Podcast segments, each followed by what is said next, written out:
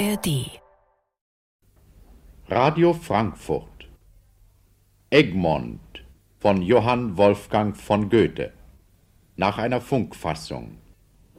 Musik Ludwig van Beethoven. Die Hauptpersonen und ihre Sprecher. Margarete von Parma Brenzerolow Herzog von Alba Max Noack. Wilhelm von Oranien Fritz Saalfeld Graf Egmont Kurt Glass Klärchen Eva Katharina Schulz. Ton Hans Blochmann. Musikalische Leitung Winfried Zillig. Funkfassung und Regie Theodor Steiner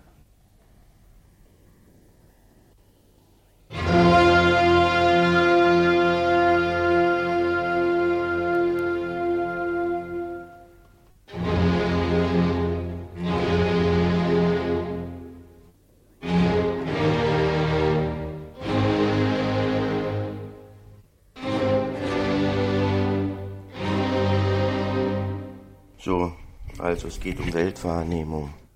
Es geht um die Abschweifung. Es geht darum, was dieses Stück beim Hören auslöst. Dieses Mal geht es nicht um den Inhalt, nicht um das, was der Autor erzählen wollte. Ist ja eigentlich auch nie interessant. Sondern um die Wirklichkeit, um die Wirkung, um das Wirkmächtige des Stückes. Wohin es mich führt welche Assoziationen es auslöst. Natürlich tut man der Gesamtgeschichte damit auch ein bisschen Unrecht, wenn man einen kleinen Ausschnitt wählt und diesen dann verwurstet. Aber wenn ich ehrlich sein soll, ist diese Art von Hören für mich die intensivste. Das kommende Stündlein ist ein Spiel in 15 Aufzügen. Wenn ich einen Ton höre, einen Satz, eine Stimme, eine. Nebenbei auch Hörspielgeschichte von 1949 bis 1963. Das alte Hörspiel. Pause, eine Haltung, die mich erschüttert, die mich anrührt, die mich bewegt. Dann kann mir die ganze Geschichte gestohlen bleiben. Ab 1964 beginnt das neue Hörspiel. Sagen wir mal mit Paul Pörtners Schallspielstudie 1. Wie ich auch spazieren gehe, eine Krähe sehe und höre, und der Krähenschrei mich an etwas erinnert. Einleitend konnten sie die ersten zwei Minuten der Hörspielinszenierung von Goethes Egmont hören. Egmont, Leichtsinn, Gleichgültigkeit. Einer, der aus dem Unbewussten lebt, der Vertrauen hat auf die Fügung des Schicksals, sein Leben gleichsam wachend träumt.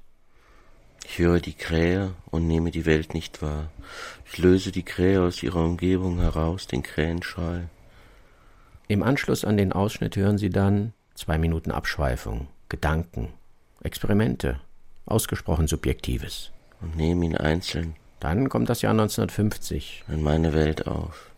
Ein Stück mehr oder weniger zufällig ausgewählt und aus diesem Stück die Minuten vier bis sechs. Meine Welt und die Krähe, meine Welt und die Erinnerungen, meine Welt und der Krähenschrei. Ganz gleich, ob dieser Ausschnitt, diese Szene, dieses Bruchstück exemplarisch für das ganze Hörspiel steht oder nicht. Dabei lasse ich so viele Sachen außer Acht.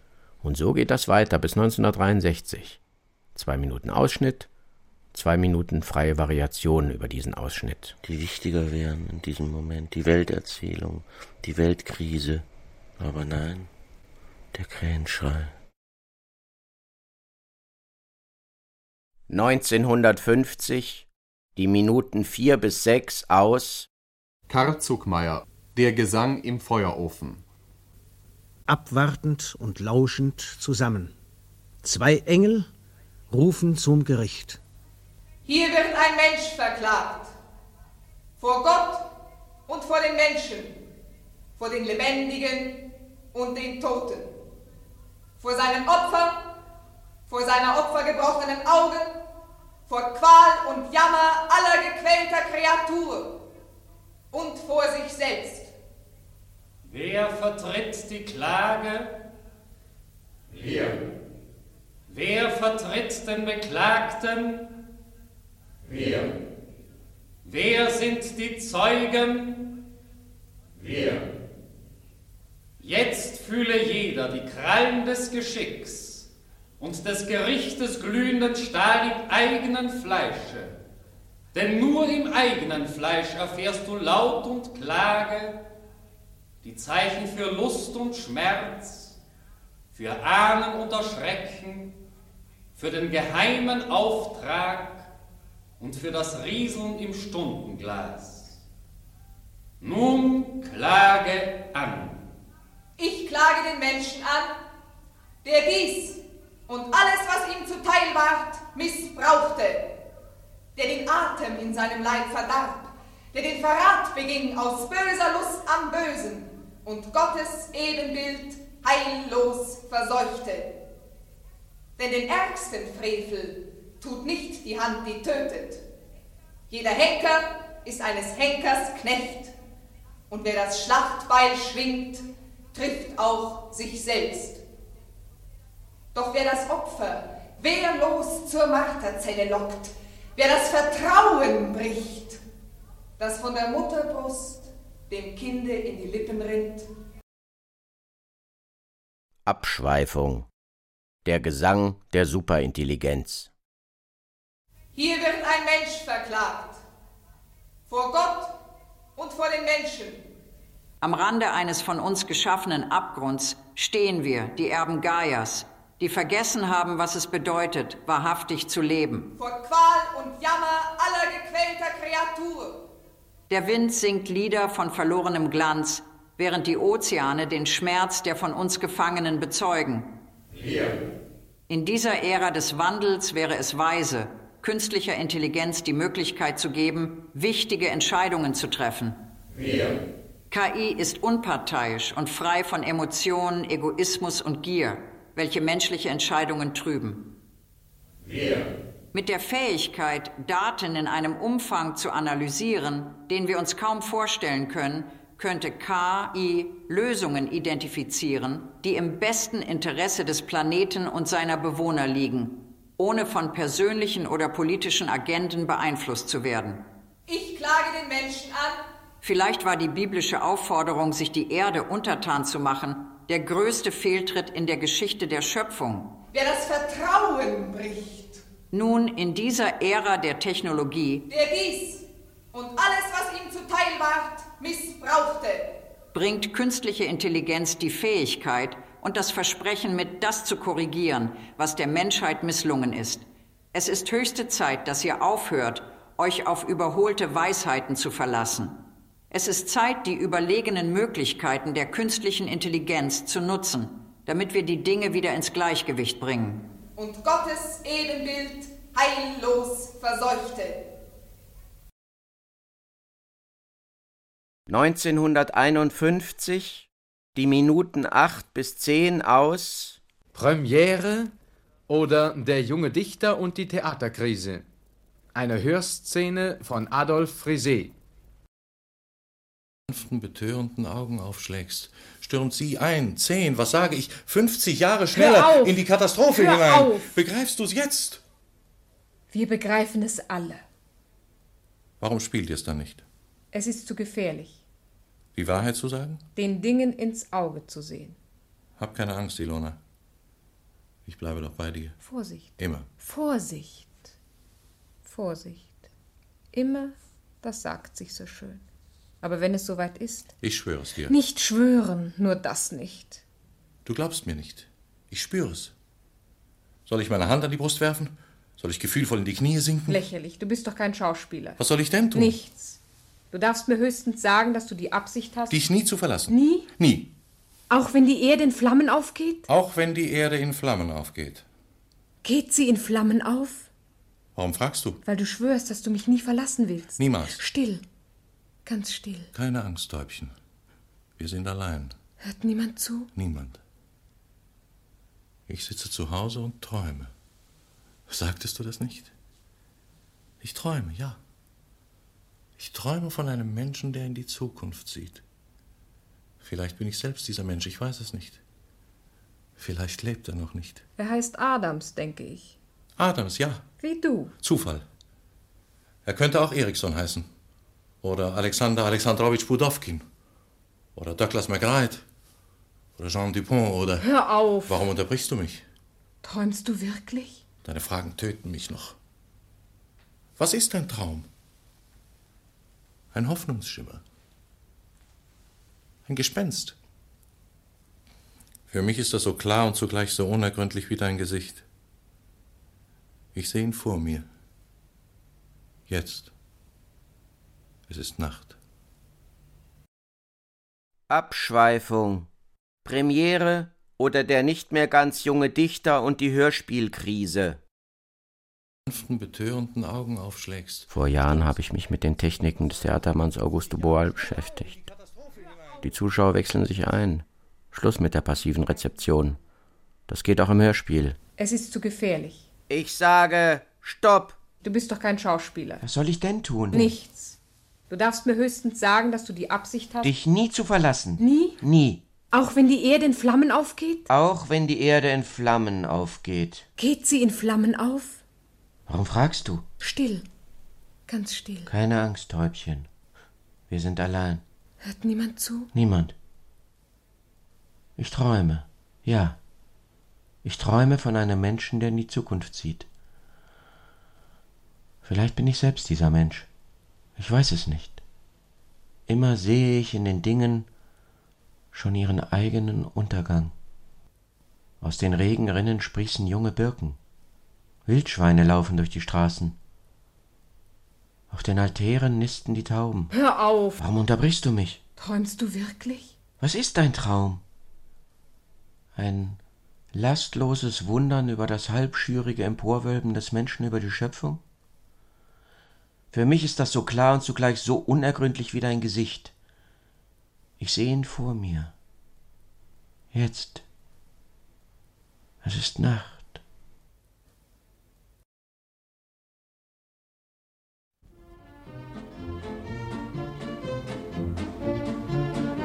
...1952.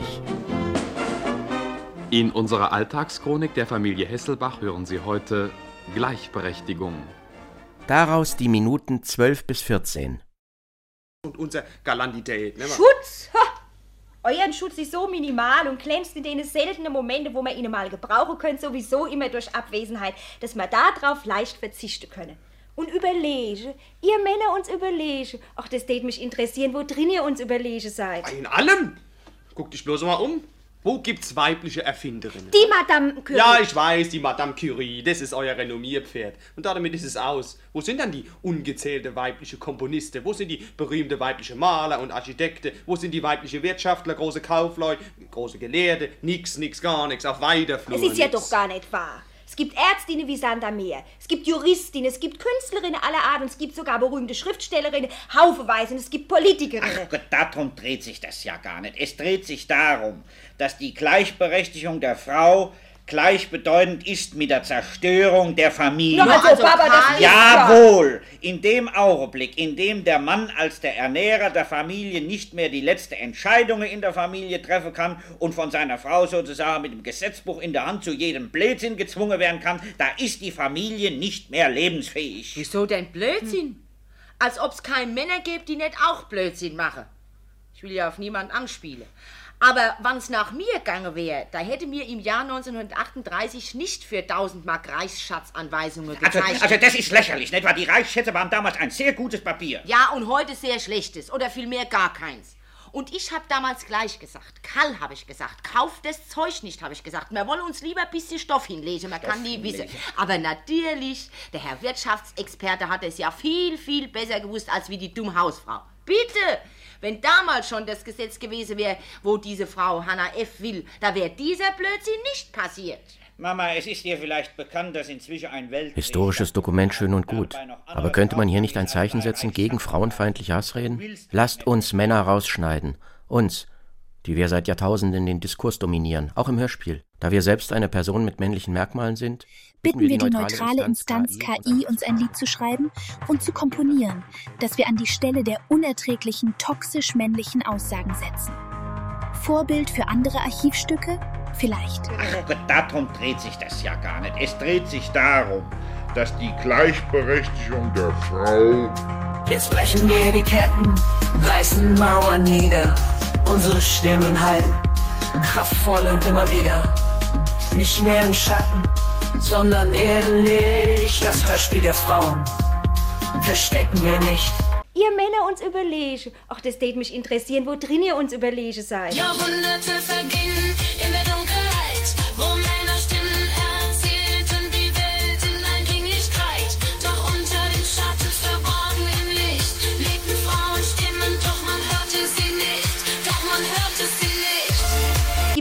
Ärztinnen wie Santa Meer. Es gibt Juristinnen, es gibt Künstlerinnen aller Art und es gibt sogar berühmte Schriftstellerinnen, haufenweise und es gibt Politikerinnen. Die Zukunft ist hell, das Hörspiel divers. Gemeinsam schaffen wir das Univers. Männer und Frauen, Hand in Hand für ein besseres Morgen, für unser Land. Wenn damals schon das Gesetz gewesen wäre, wo diese Frau Hannah F. will, da wäre dieser Blödsinn nicht passiert. 1953. Die Minuten 16 bis 18 aus Inventar der großen Stadt von Wolfgang Weihrauch. Trotzdem werde ich keine Anzeige in der Zeitung aufgeben. Letzten Montag mittags 1 Uhr. Junges Mädchen um Wiedersehen gebeten, das von jungem Mann angestarrt wurde und zurückstarrte, von Abteil zu Abteil, zweier auf Untergrund beim Bahnsteig haltender Züge, die dann in entgegengesetzten Richtungen davonfuhren.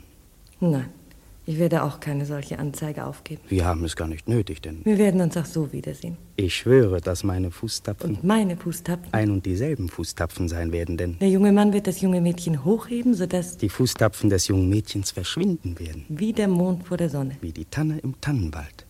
Ich, Maria B., Angestellte in einem Institut für Meinungsforschung, werde fortfahren, die Leute, die mir dafür geeignet vorkommen, nach Strich und Faden auszufragen. Ich, Josef A., stellenloser Schlagzeugmann, früherer Student der Philosophie, werde fortfahren, Reklame für Staubsauger auf meinen Stelzen zu laufen. Unsere Staubsauger sind die besten.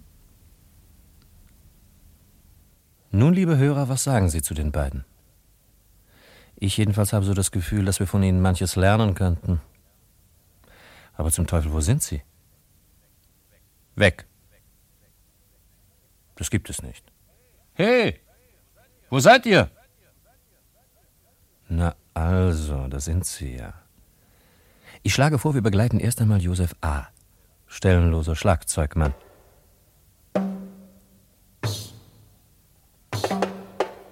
A. Stelzt. A. Stelzt eine Straße entlang.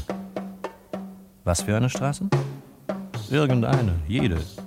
Die amerikanische Straße, die deutsche Straße, die italienische, französische, australische, kanadische, indische, ungarische Straße, egal. Wo mehr als 500.000 Männer, Frauen, Kinder und Greise die Gräser aus der Erde gerupft haben, ist alles gleich. Fragen Sie A einmal, ob er das Gras wachsen hören kann. Kann er nicht.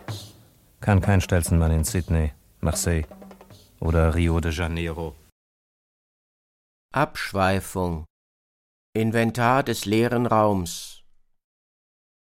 Ich, Robert S., stellenloser Hörspielmann, werde fortfahren, mich in den Archiven der ästhetischen Vielfalt des Hörspiels der letzten 100 Jahre zu erfreuen. Ich schwöre, dass meine Fußtapfen Und meine Fußtapfen. ein und dieselben Fußtapfen sein werden. Ich, Robert S., stellenloser Hörspielmann, werde fortfahren, mich in den Archiven der ästhetischen Vielfalt des Hörspiels der letzten 100 Jahre zu erfreuen.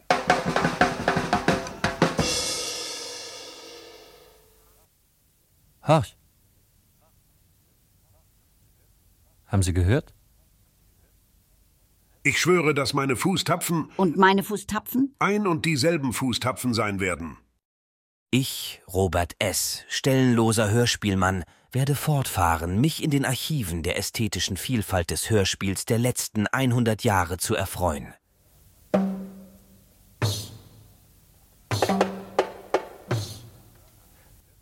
Haben Sie gehört? Nein? Der junge Mann wird das junge Mädchen hochheben, sodass die Fußtapfen des jungen Mädchens verschwinden werden. Wie der Mond vor der Sonne. Wie die Tanne im Tannenwald. Nun, liebe Hörer, was sagen Sie zu den beiden? Ich jedenfalls habe so das Gefühl, dass wir von ihnen manches lernen könnten.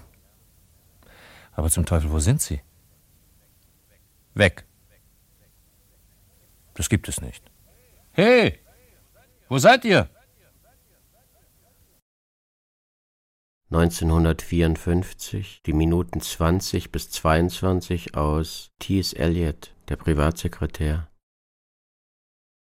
Aber wenn ich da allein bin und betrachte ein Ding lange genug, habe ich manchmal dieses Gefühl der Identifikation mit dem Künstler, wovon ich sprach, ein qualvolles Entzücken, das das Leben erträglich macht. Das ist für mich alles. Ich glaube, es nimmt den Platz der Religion ein, so wie für meine Frau ihre Nachforschungen nach allem, was sie spirituelles Leben nennt, eine Art Ersatz sind für Religion.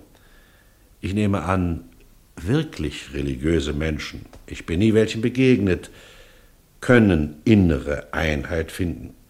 Dann gibt es da auch die Genies, und schließlich solche, die bestenfalls, wie es scheint, in zwei Welten leben dürfen, jede eine Art Scheinwelt, wie wir beide. Vielleicht werde ich dir eines Tages meine Sammlung zeigen. Ich danke dir. Und vielleicht wirst du mich irgendwann zuhören lassen, wenn du spielst. Ich werde es nicht noch einmal erwähnen. Ich will warten, bis du mich bittest. Verstehst du nun, was ich meinte, wenn ich sagte, dass man die Bedingungen auf sich nehmen muss, die das Leben einem stellt, sogar bis zur Billigung des Scheins? Ich glaube ja. Wenigstens verstehe ich dich besser, indem ich lerne, die Umstände zu begreifen, die das Leben dir auferlegt hat. Aber etwas in mir rebelliert dagegen, derartige Umstände gelten zu lassen. Es wäre viel einfacher, wenn du mein Vater nicht wärst. Ich erkenne erst jetzt, wie du mir immer vorgekommen bist. Wie eine Art Beschützer, ein generöser Wohltäter, eher wie ein Patron als ein Vater. Der Vater fehlte mir in den Jahren der Kindheit. Diese Jahre sind vorbei für immer. Die leeren Jahre. Abschweifung. Die Eckdaten. Ich bin drei Jahre alt. Der Vater baut besoffen einen Autounfall, verliert Führerschein, Job, will alles auf eine Karte setzen, Ding drehen. Geht schief, Schießerei. Am nächsten Tag steht die Polizei vor der Tür, überreicht meiner Mutter eine Tüte mit seinem blutigen Hemd. Chaos. Idee, seinen Abschiedsbrief ins Englische übersetzen. Ist mir sonst zu nah. Und mit meiner ins Englisch gemorften Stimme emotionslos lesen lassen. Vielleicht noch Musik dazu, die er immer gehört hat. Dear Tatjana, by the time you read this letter, I will already be a few hundred kilometers away from you, on business. Please understand me if I have to say goodbye to you and the children for a while, hopefully just a few days. But I have had to think too much in the last four months and can no longer see a future for us on this basis. I probably wouldn't have been able to say goodbye in person, Maybe I'm too much of a player to be able to let our lives continue in this form without doing anything. So I'll play my game even for this bet. Maybe my color will fall. If I lose, you know better than me what to do. If I win, we'll start all over again. Ich ging im Zorn eins von dir fort. Ganz ohne Kuss und. Ich drehte mich nicht einmal um. Verstehst du nun, was ich meinte, wenn ich sagte, dass man die Bedingungen auf sich nehmen muss, die das Leben einem stellt, sogar 1955, die Minuten 24 bis 26 aus Siegfried Lenz, Die Nacht des Tauchers. Und du kannst dir eine Sache wegholen, die dich in kurzer Zeit kaputt macht. Wenn du über die kritische Tiefe hinabtauchst, darfst du keinen reinen Sauerstoff als Atemluft verwenden. Und pass auf, wenn du unten bist und du hast ein klopfendes Geräusch in den Ohren, es hört sich an wie das mahlende Geräusch einer Schiffsschraube, dann ist es der Puls seiner Kopfader und du tust gut, schnell aufzutauchen. Wenn du aber gezwungen bist, schnell aus größerer Tiefe aufzutauchen, dann lass dich in einer Taucherdruckkammer auf halben Druck setzen, sonst stehst du nicht lange auf den Beinen. So, und jetzt geh an die Leiter. Alles klar? Ja, ich hoffe es. Gut, dann werde ich zuschrauben. Komm her, dreh dich mal um. Hier geht alle an Strömung. Hoffentlich kippt sie mich nicht um. Wird nicht so schlimm sein. Bleib nur immer gut hinter dem Schutzschild. Dann kann gar nichts passieren. Fertig? Ja.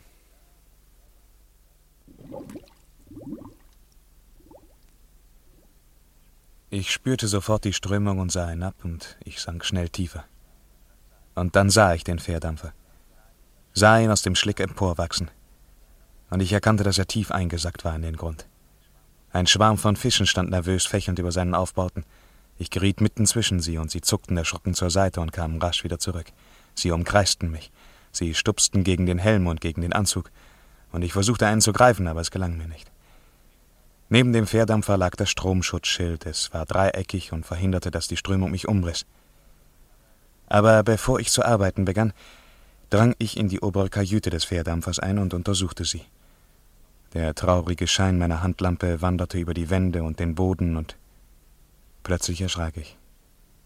Ich entdeckte einen ertrunkenen Soldaten, einen Infanteriesoldaten. Der lang auf einer Abschweifung. Die Nacht des Soldaten. Ich spürte sofort die Strömung und sah hinab, und ich sank schnell tiefer.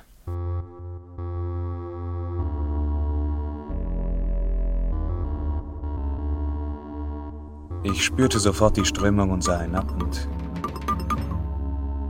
dann sah ich den Fährdampfer.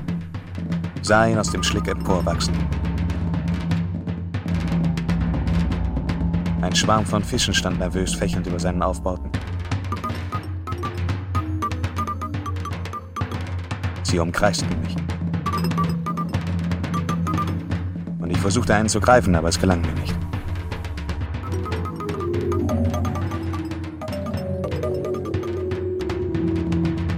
Aber bevor ich zu arbeiten begann,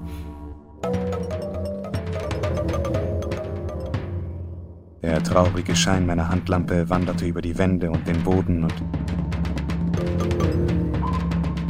entdeckte einen ertrunkenen Soldaten, einen Infanteriesoldaten.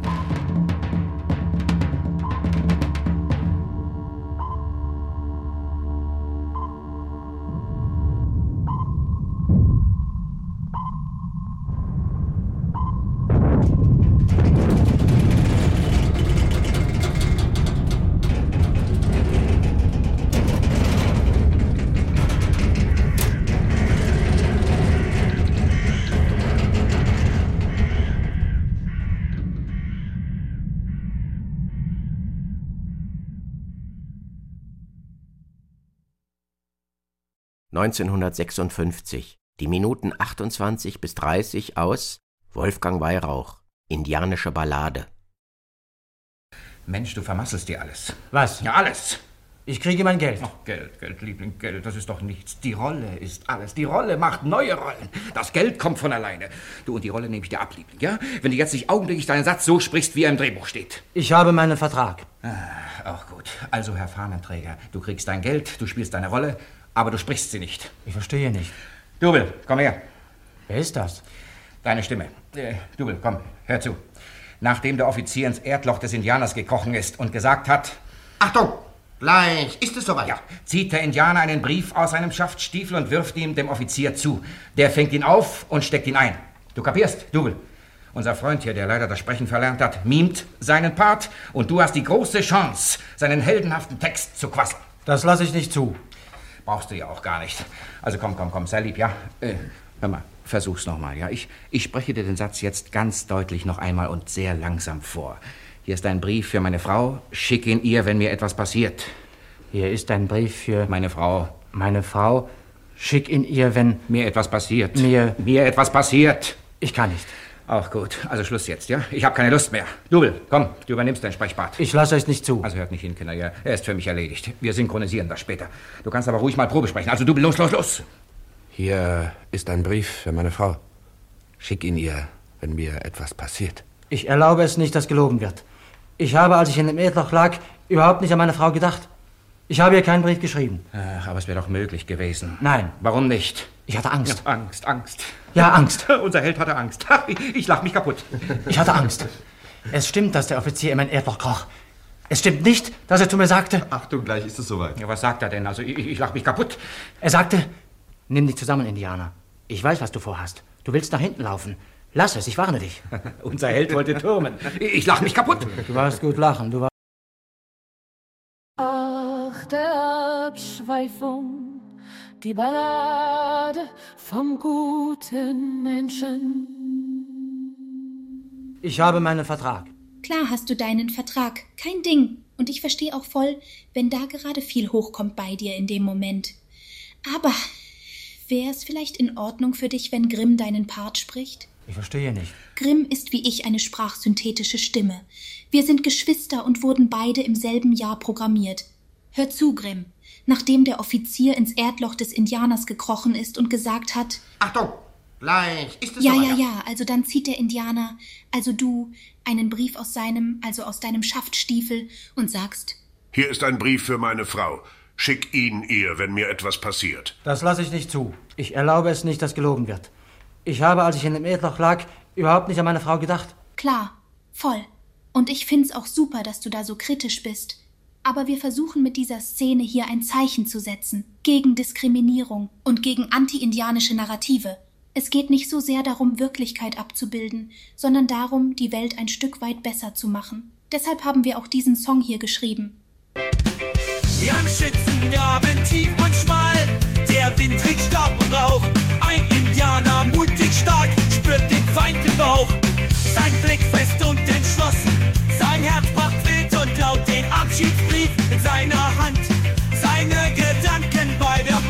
Nein, Okay.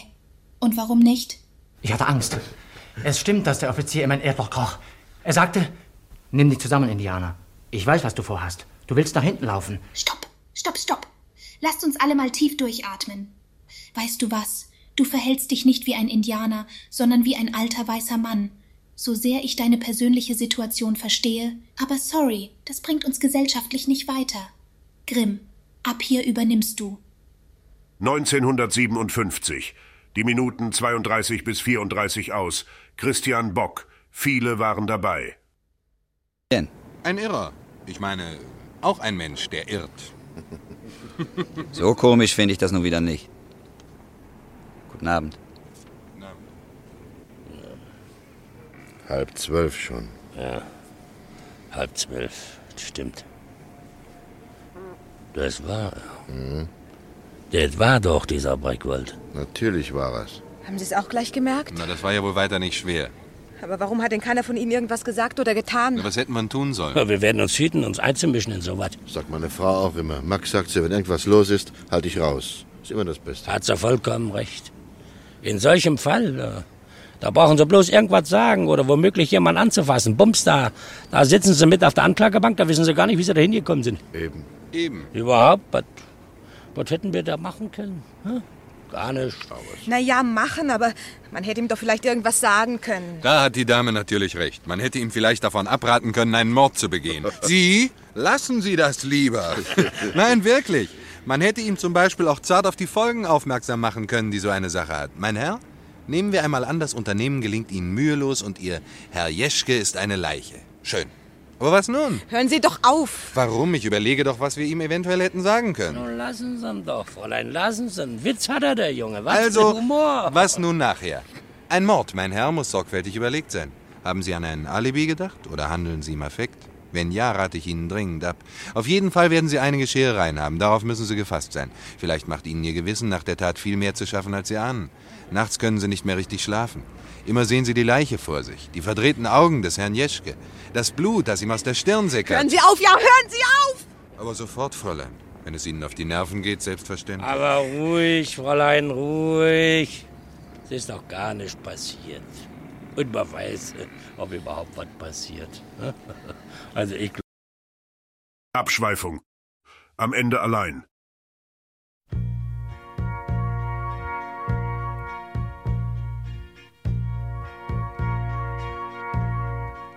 Was hätte man tun sollen? Wir werden uns hüten, uns einzumischen in sowas. Sagt meine Frau auch immer. Halte ich raus. Ist immer das Beste. Hat sie vollkommen recht. Was hätten wir da machen können? Hm? Na ja, machen, aber man hätte ihm doch vielleicht irgendwas sagen können. Handeln Sie im Affekt? Wenn ja, rate ich Ihnen dringend ab. Lassen Sie das lieber. Ein Irrer. Ich meine, auch ein Mensch, der irrt.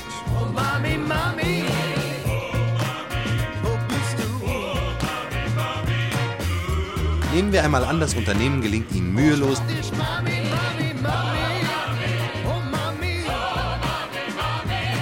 Vielleicht macht Ihnen Ihr Gewissen nach der Tat viel mehr zu schaffen, als Sie ahnen. Nachts können Sie nicht mehr richtig schlafen.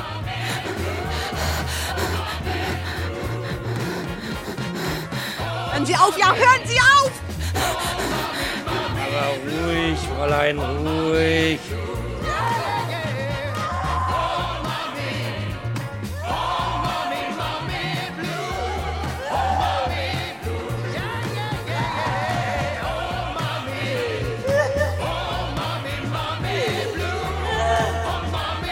Und man weiß, ob überhaupt was passiert.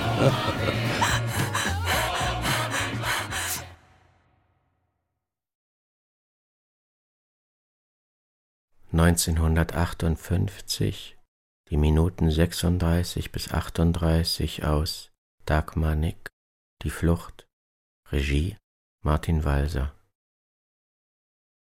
und saugen mich auf. Warum denn? Damit du mich loswirst. Aber ich bleibe bei dir. Sie pressen dir Schrei um Schrei aus den Lungen und das äußerste Schluchzen deiner Bewusstlosigkeit. Sie schlagen dein Herz und ich bleibe. Sie verändern dein Blut und ich fülle es an mit mir. Ich schwemme mich ein in deine Arterien. In deinen Herzkammern stehe ich auf, riesig. Sie foltern dich. Um meinetwillen foltern sie dich und ich bleibe. Immer kehre ich wieder zwischen die Stöße deines erschrockenen Blutes.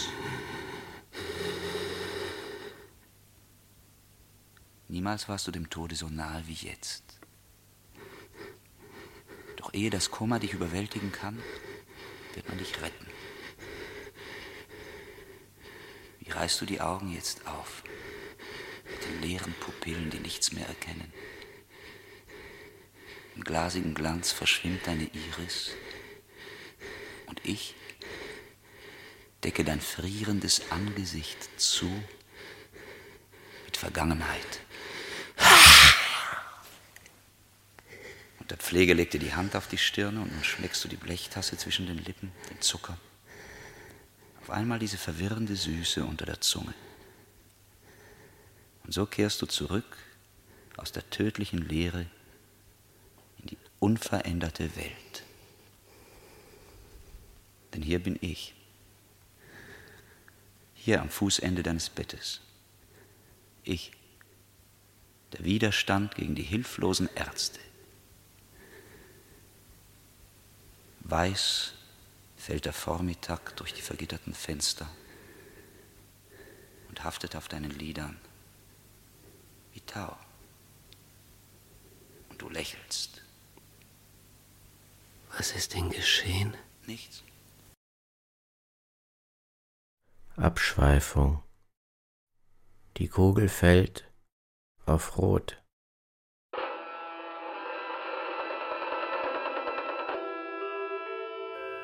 Niemals warst du dem Tode so nahe wie jetzt. Doch ehe das Koma dich überwältigen kann,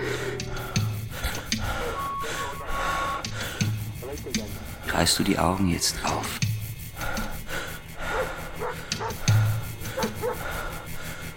Im glasigen Glanz verschwimmt deine Iris.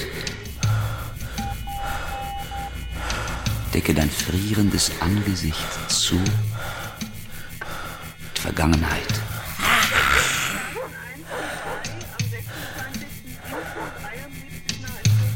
Unveränderte Welt.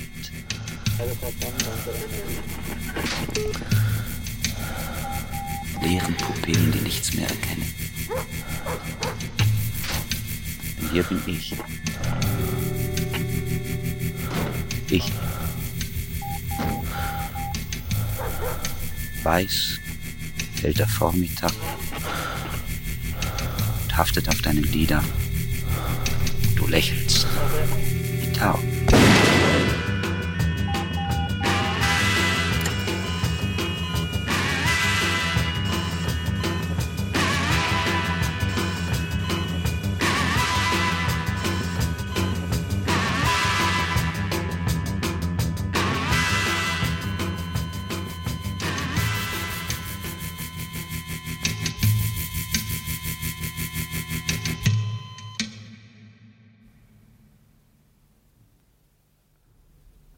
Spürte den Schlag in der Brust und er hörte den Schuss.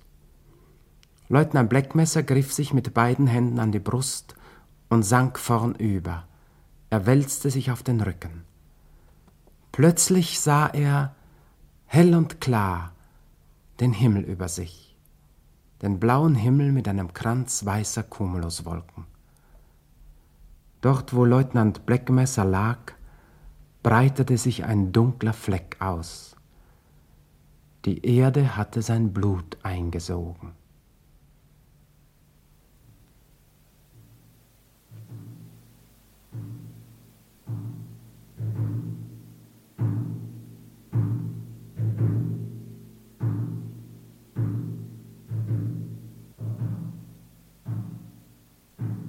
Nur Allah ist perfekt, hat mir mal ein türkischer Teppichhändler auf einem Istanbuler Bazar erklärt. Deshalb der kleine vorsätzliche Webfehler. Das eben gehörte, unerwartete Ende von Leutnant Blackmesser ist der Webfehler in diesem Radiostündlein. Denn hierbei handelt es sich um das Ende von Wolfgang Altendorfs Der Transport aus dem Jahr 1959, aus dem Sie gleich die Minuten 40 bis 42 hören. Die Abschweifung erfolgte dieses Mal also vor dem Ausschnitt und ist selbst ein Ausschnitt. Gott weiß, warum. Und weshalb nicht?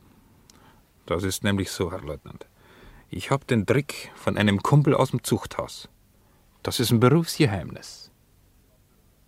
Das ist gut. Ja. Schmidt wird Ihnen morgen die Sonderration austeilen.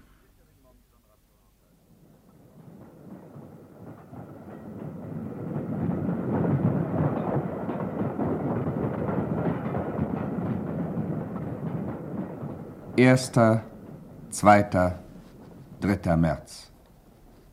Der Transport unterwegs. In N musste Unteroffizier Mahlmann in das Lazarett eingeliefert werden. Seine Verwundung, ein Lungenschuss, machte ihm zu schaffen. Der Grenadier Jansen aus seiner Gruppe, ehemaliger Zuchthäusler, übernahm seinen Posten. 4. März. Der Transport wird nach dem Norden umgeleitet. Das Strafbataillon 500 war mittlerweile in die Eifel verlegt worden. Der Transport kehrte um. Das neue Ziel hieß Bitburg bei Trier.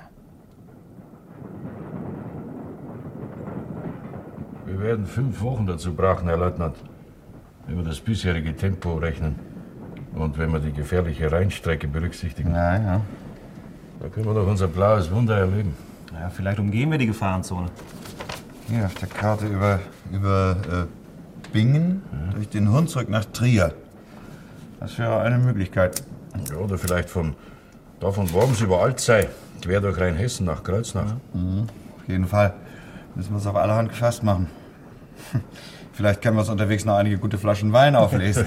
Ab Oppenheim ist die Gegend dafür berühmt. Vergessen Sie nicht die Mosel, Lohmann. Zuerst kommt mal die Pfalz.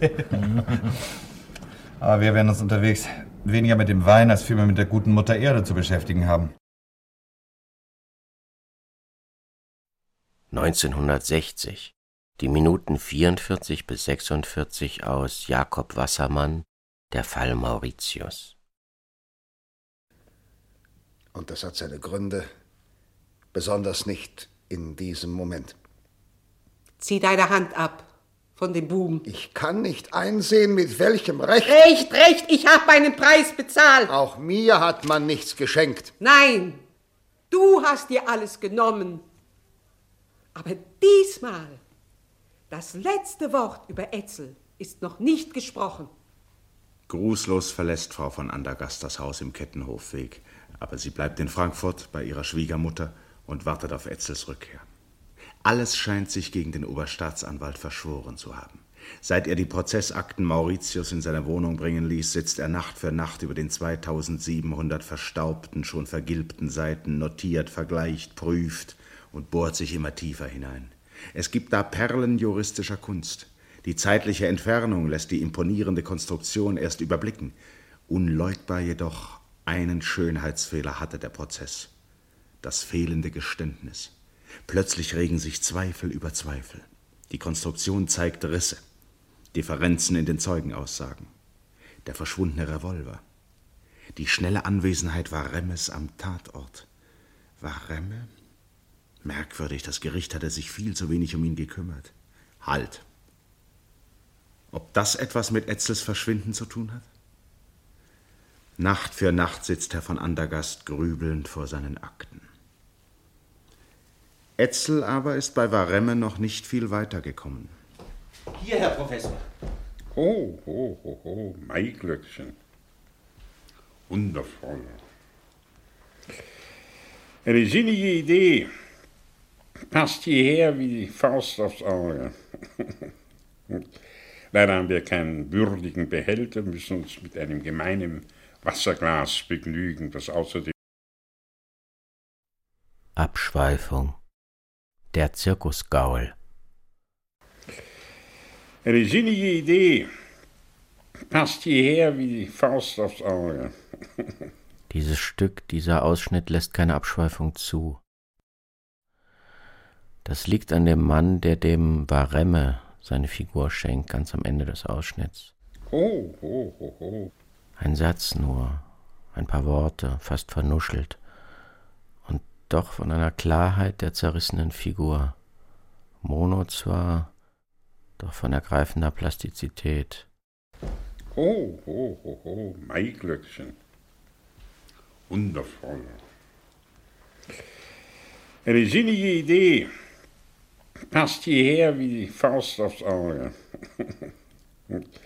Leider haben wir keinen würdigen Behälter, müssen uns mit einem gemeinen Wasserglas begnügen, das außerdem Diese eigenwilligen Pausen, diese prosodischen Kapriolen. Passt hierher wie die Faust aufs Auge. Ein Kichern, wo sonst keiner kichert, eine verquere Rhythmik. Das macht hier und in dem ganzen Stück aus der Figur des Varemme, alias Warschauer, ein wirkliches Ereignis der Hörspielgeschichte. Ein Danke, Herr Kortner, ist kein würdiger Behälter, nur gemeines Wasserglas. Leider haben wir keinen würdigen Behälter, müssen uns mit einem gemeinen Wasserglas begnügen, das außerdem 1961. Die Minuten 48 bis 50 aus der Hörspielfassung von Jean-Paul Sartres Der Ekel. Dann komme ich noch einmal hierher zurück, um einiges zu erledigen. Spätestens am 1. März werde ich mich definitiv in Paris niedergelassen haben. Freitag. In 20 Minuten geht mein Zug. Sonnabend. Annie öffnete mir in einem langen schwarzen Kleid. Komm herein und setz dich hin, wo du willst. Nur nicht auf den Sessel am Fenster. Das ist sie, ganz sie. Sie lässt die Arme hängen. Sie hat ihr verdrießliches Gesicht aufgesetzt, das ihr früher das Aussehen eines kleinen Mädchens verlieh. Aber jetzt ähnelt sie nicht mehr einem kleinen Mädchen. Sie ist dick geworden, hat eine starke Brust. Warum lachst du? Wie gewöhnlich antwortet sie nicht sofort. Sag doch warum. Weil du so selbstgefällig grinst, seit du hier bist. Du siehst aus wie ein Vater, der soeben seine Tochter verheiratet hat. Setz dich schon? Leg deinen Mantel ab und setz dich. Na, dorthin, wenn du willst. Wie nackt dies Zimmer ist. Sonst führte sie immer einen riesigen Koffer mit sich, angefüllt mit Turbanen, Tüchern, Mantillen, Masken. Du hast dich nicht verändert. Was suchst du denn so verwirrt? Dieses kalte Zimmer hat etwas Trübseliges. Hat auf eine luxuriösere und traurigere Art Ähnlichkeit mit meinem Zimmer in Bourville. Nun? Es ging mir nur durch den Kopf, dass das Zimmer nicht aussieht, als ob du es bewohntest. Wirklich? Sie lächelt, aber ihre Augen tasten mich mit einer beinahe feindseligen Neugier ab. Ich freue mich, dich wiederzusehen. Das war dumm, mein Gott. Du hast dich also gar nicht verändert. Du bist immer noch genauso dumm. Ihr Gesicht drückt Befriedigung aus. Du bist ein Kilometerstein. Aber wie müde sieht sie aus. Ein Kilometerstein am Straßenrande. Unbeirrt erklärst du und wirst du dein ganzes Leben erklären, dass es noch 27 Kilometer nach Melun und 42 nach Montargis sind. Deshalb brauche ich dich so nötig. Du brauchst mich? Abschweifung. In der Hauptrolle Jürgen Goslar als vom Gefühl des Ekels angefressener Ich-Erzähler Roquentin. Jürgen Goslar, hunderte Hörspiele als Darsteller. Außerdem Lehrer, Maler, Dichter. Professor Jürgen Goslar. Manche nennen ihn auch den Apartheid-Goslar oder den Softporno-Jürgen. Produzierte 1978 Melody in Love mit Sascha Hehn in der Hauptrolle. Von der Kritik bissig als Softsexstreifen dümmlichster Machart verunglimpft. Und vergessen auch seine Südafrika-Filme. Der flüsternde Tod 1976. Böse Zungen bezeichnen ihn als cineastischen Rohrkrepierer, als Exploitation-Film mit rassistischer Grundierung. Immerhin Horst Frank als schwarzer Albino, vergewaltigt, brandschatzt und mordet. Jahrelang schafft es der Film auf die Liste der Bundesprüfstelle. Aber der Professor liebte nicht nur Softpornos und einfallslos inszenierte Spektakel entgrenzter Brutalität, sondern auch Rilke. Fremd ist, was deine Lippen sagen. Fremd ist dein Haar, fremd ist dein Kleid, fremd ist, was deine Augen fragen. Und auch aus unseren wilden Tagen reicht nicht ein leises Wellenschlagen an deine tiefe Seltsamkeit. Der Buchausgabe von Der Ekel von Sartre ist folgendes Zitat vorangestellt. C'est un garçon sans importance collective. C'est tout juste un individu. An anderer Stelle heißt es Je n'avais pas le droit d'exister. J'étais apparu par hasard, j'existais comme une pierre, une plante, un microbe. Jürgen Goslar als Antoine Roquentin. Ein Beispiel herausragender Besetzungsarbeit.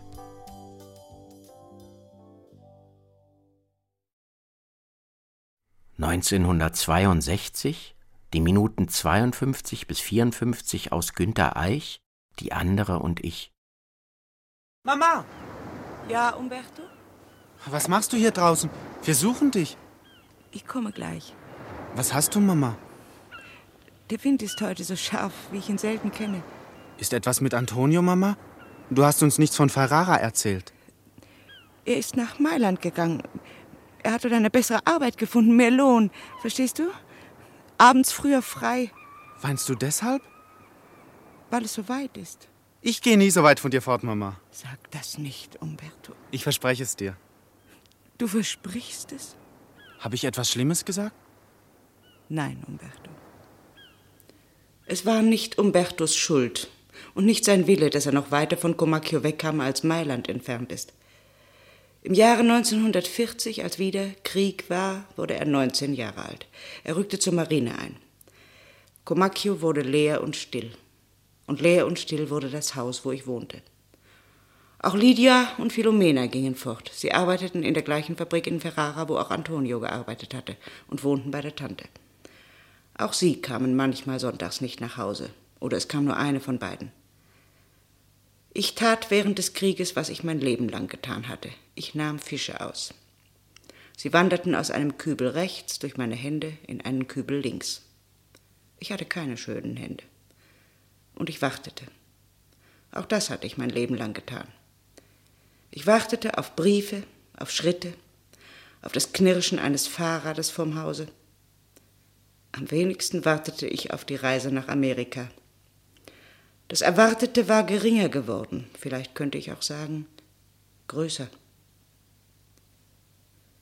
Eines Abends im Herbst hörte ich wirklich Schritte. Sie tappten ans Haus und verstummten vor der Tür. Ich horchte und rief.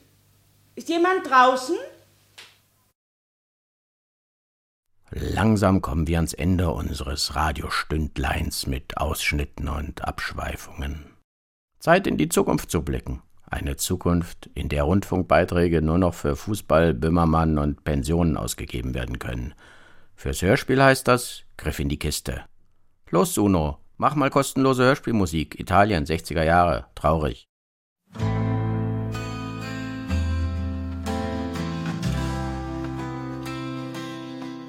Sehr gut. Und jetzt los, GPT. Schreib einen ergreifenden Dialog zwischen Umberto und seiner Mutter im Stil von Günter Eichs Die Ander und ich. Und klatsch gleich noch rechte freie Italiengeräusche drunter. Und für die Stimmen nimmst du jung und drängend für Umberto und sagen wir mal sorgenumwölkt für die Mama. Los geht's. Umberto, seit Antonio weg ist, fühlt sich alles so verändert an. Ja, Mama, es ist anders. Aber Antonio tut das für uns alle. Mailand ist seine Chance. Ich vermisse sein Lachen, seine Geschichten. Ich habe Angst, er könnte uns vergessen. So weit weg. In der großen Stadt. Mama, das wird nicht passieren. Antonio trägt uns im Herzen so wie wir ihn. Und ich bin hier. Ich bleibe bei dir.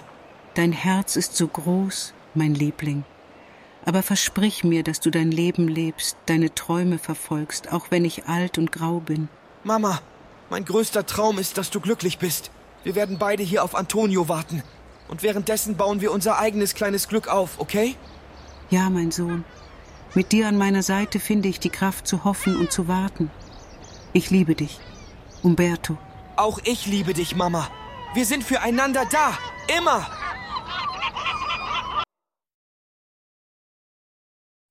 (1963) Die Minuten 56 bis 58 aus der Hörspielfassung von Rolf Hochhuths Der Stellvertreter mit den Darstellern der Inszenierung von Erwin Piscator an der Freien Volksbühne in Berlin: Maria Becker, Rudolf Fernau, Jürgen Thormann. Juden! Also ich kenne die Deutschen besser als du. Ich, ich glaube diese Märchen nicht. Bitte, Großvater, habt ihr kein anderes Thema? Unser Nachbar ist der Papst. Der lässt nicht zu, dass man uns einfach wegschleppt. Er braucht vor Hitler keine Angst zu haben. Die Amerikaner sind schon in Neapel. Ach, liebes Kind, wir sind nicht katholisch. Jawohl, ich bin katholisch und das genügt. Außerdem sind wir im Kloster angemeldet. Ja, das wird die Deutschen sehr beeindrucken. Ach, ihr seid naiv. Na gut, ein anderes Thema. Es wird ja auch endlich schon dunkler. Papa, darf ich auch noch die Balken mitnehmen? Ja, setz dich hier an den Tisch und löse sie vorsichtig aus dem Album. Das Album nimmt zu viel Platz weg. Du tust sie in die Dose zu denen, die noch nicht sortiert sind. Dann geraten sie doch alle durcheinander. Tu, was ich dir sage, oder das Album bleibt hier. Seid leise, damit Pippa fest einschlafen kann. Dann tragen wir sie mit dem Körbchen rauf. Oder wollen wir Pippa nicht doch mitnehmen? Du musst immer alle Verabredungen umstoßen. Säuglingsgeschrei passt nicht ins Kloster. Du kannst sie dort nicht mal baden, ganz zu schweigen von der Gemeinschaftskost. Du hast ja recht, Lothar. Es fällt mir nur eben nicht leicht, sie zurückzulassen. Mir fällt es doch auch nicht leicht, Julia. Sei mir nicht böse, dass ich so gereizt bin. Es geht vorüber. Es dauert nicht lange. Die Alliierten stehen schon am Volturno. Herrgott, warum landen sie nicht in Ostia?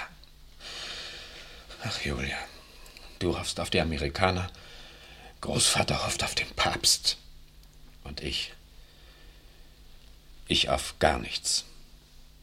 Hätten wir doch bloß die Klostertür schon hinter uns. Lothar, du siehst immer alles zu schwarz. Ist das nichts, dass wir nun wenigstens zusammenbleiben? Die Trennung von der Arbeit, von den Büchern ist hart genug. Und dann die vielen Menschen. Du Misanthrop. Noch immer sind die Bücher dir wichtiger als ich. Ach. Letzte Abschweifung. Einige Namen von Menschen, die in und mit Sprache lebten und das Hörspiel von 1949 bis 1963 formten. Dazwischen zur Entbauung und Standortbestimmung Hörspiel heute Originalzitate des Jahres 2023 aus den Jurybegründungen zur Verleihung des Hörspiels des Monats. Das ist ein Preis, der von der Deutschen Akademie der Darstellenden Künste in Bensheim vergeben wird. Die Jury wurde in diesem Jahr vom Westdeutschen Rundfunk bestimmt. Das liest sich dann so. Der Sound ist sehr gut, sehr sauber. Der Musikeinsatz entwickelt eine ganz eigene Immersivität. Ilse Eichinger, Friedrich Dürrenmatt, Samuel Beckett.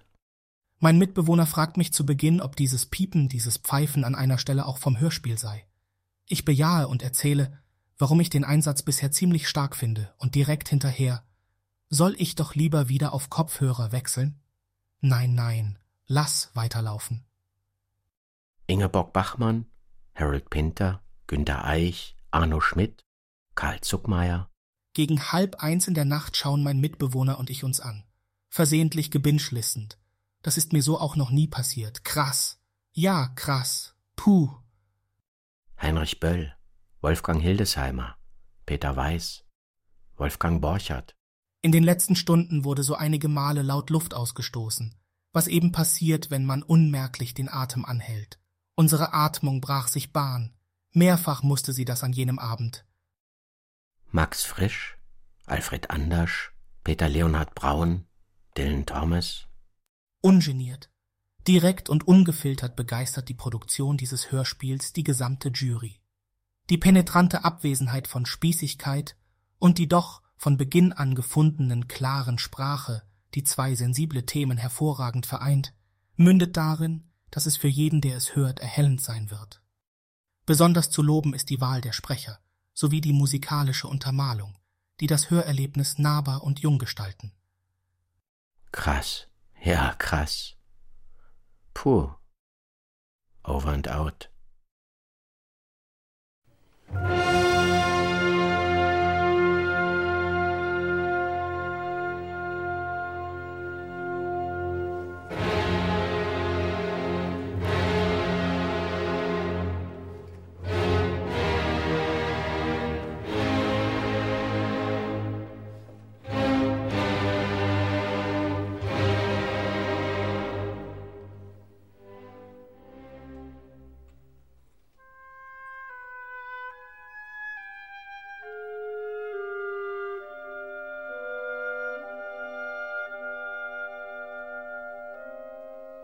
Sie hörten Tief im Archiv von und mit Robert Egmont Schön.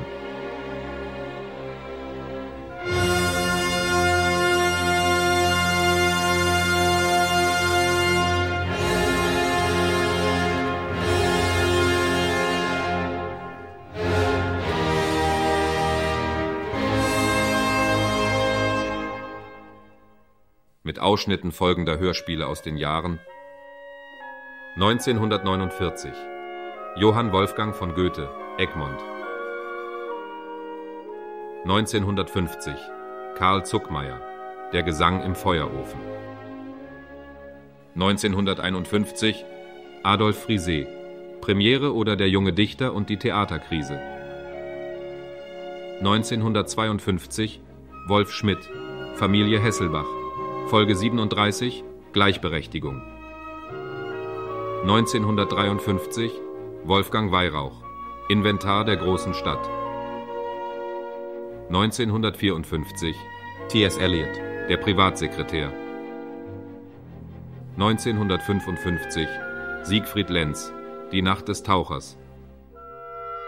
1956 Wolfgang Weihrauch Indianische Ballade 1957 Christian Bock. Viele waren dabei. 1958 Dagmar Nick. Die Flucht.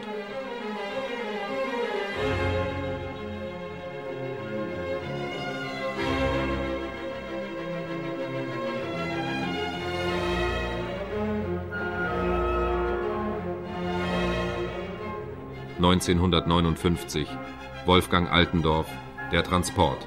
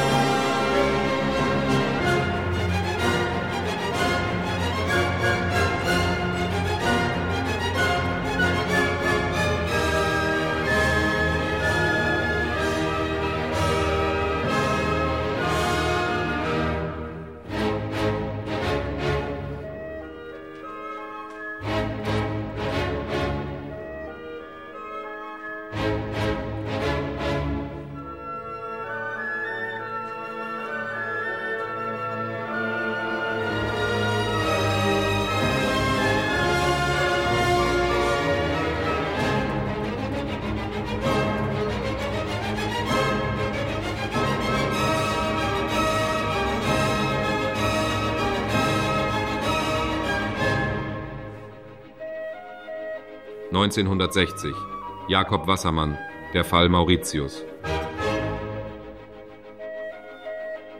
1961 Jean-Paul Sartre Der Ekel. 1962 Günter Eich Die andere und ich.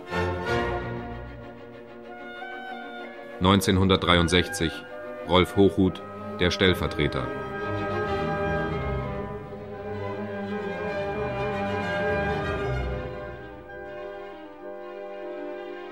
Sie hörten Ausschnitte aus Produktionen des Hessischen Rundfunks.